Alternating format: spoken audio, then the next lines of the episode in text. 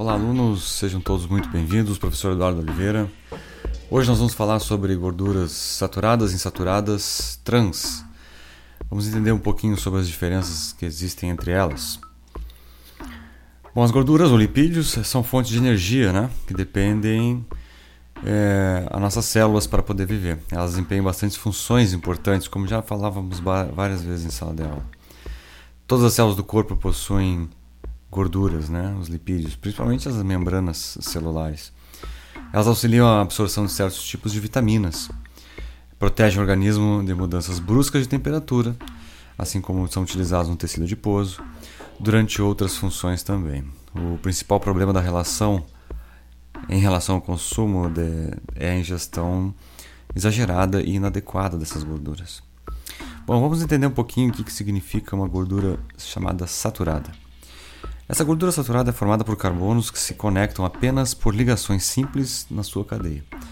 É, em temperatura ambiente, tu vai encontrar essas gorduras saturadas em estado sólido.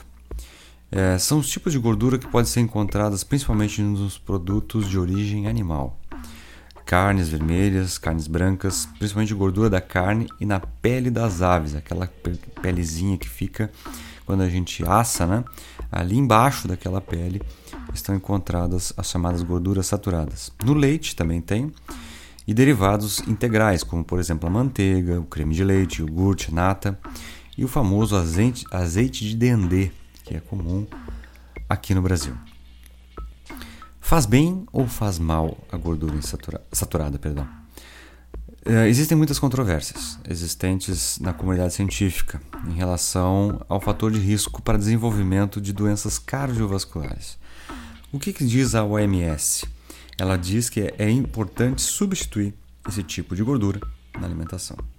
Então, é, tentar substituir por um outro tipo de gordura. E aí vem uma outra composição, por exemplo, a gordura insaturada. Vamos ver o que ela faz. Essa gordura insaturada apresenta em sua composição pelo menos uma ligação dupla entre os carbonos. Elas podem ser monoinsaturadas, quando há apenas uma ligação dupla, ou poliinsaturadas quando a molécula do ácido graxo tem mais de uma ligação dupla. As duas uh, formas de cadeias são líquidas em temperatura ambiente. Tá? Então, a pequena diferença existente entre gordura saturada e insaturada são as quantidades de ligações existentes entre os carbonos. No caso da insaturada, ela possui duas ligações existentes entre os carbonos ligação dupla chamada, né? E onde que eu posso encontrar a gordura insaturada? Principalmente nos vegetais e derivados como azeite de oliva, óleo de canola, de milho, amêndoa, castanha do Pará, abacate, semente de linhaça. É, tem também bastante. Uma, uma das, um dos elementos que é bastante consumido ultimamente por dietas restritivas, muitas vezes. Mas também em peixes como a truta e o salmão. Faz bem ou faz mal? Bom, é chamada de gordura boa. Ajuda a reduzir o colesterol ruim, os triglicérides, que é um tipo de gordura né, que já falamos a respeito, em níveis elevados, podem causar doenças coronárias. E a pressão arterial. Então, todos esses tipos de, de recomendações para gordura insaturada são recomendações bastante importantes para se manter os níveis bons dentro da circulação sanguínea. Vamos falar um pouquinho sobre gorduras trans. Então, qual que, que, que se trata uma gordura trans? A, a, descrição trans né, se refere à modificação de um óleo vegetal líquido, como o de milho, por exemplo, para se tornar mais sólido e estável à temperatura ambiente. Então, constitui uma modificação da cadeia carbônica, tá? como acontece, por exemplo, no preparo da margarina. É, é o tipo de modificação que nós chamamos de hidrogenação. E, em 1903, o alemão William Norman fez o seu primeiro tipo de experimento né, industrial e fez então a, o processo de hidrogenação e começou então a fabricação de eh, margarinas, por exemplo.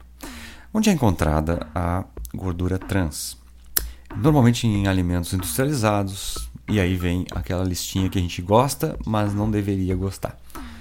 É, são bolachas, por exemplo, principalmente as recheadas, as pipocas de micro-ondas, chocolates, sorvetes, salgadinhos, a famosa margarina e todos os que têm gordura hidrogenada na composição. A presença ou não da gordura trans nos alimentos varia de marca para marca, na dúvida, leia atentamente o rótulo. E veja se ela está presente na lista de ingredientes. Né? É, o que, que faz essa gordura hidrogenada? Ela faz bem ou faz mal?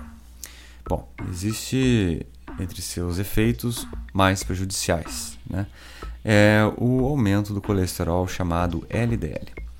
O colesterol LDL é aquele que nós já falamos outro, no primeiro podcast, que é o que interrompe as artérias. Faz a diminuição do colesterol protetor, que é o HDL, e além de danos de inflamação no revestimento das artérias. Isso tudo aumenta o risco de doenças cardíacas. Bastante atenção nisso, podendo culminar aí então com um infarto ou um AVC, um acidente vascular cerebral.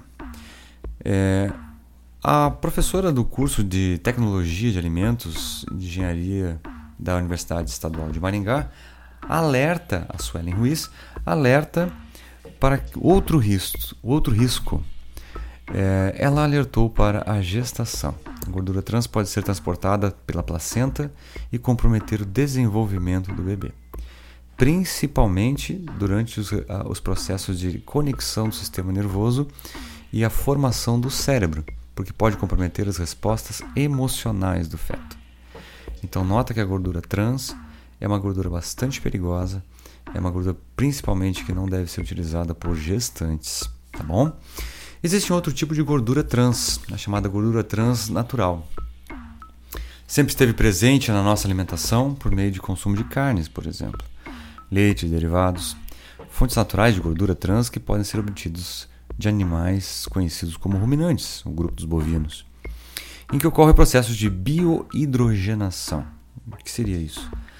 É, os ácidos graxos ingeridos são parcialmente hidrogenados por sistemas da microbiota desses animais.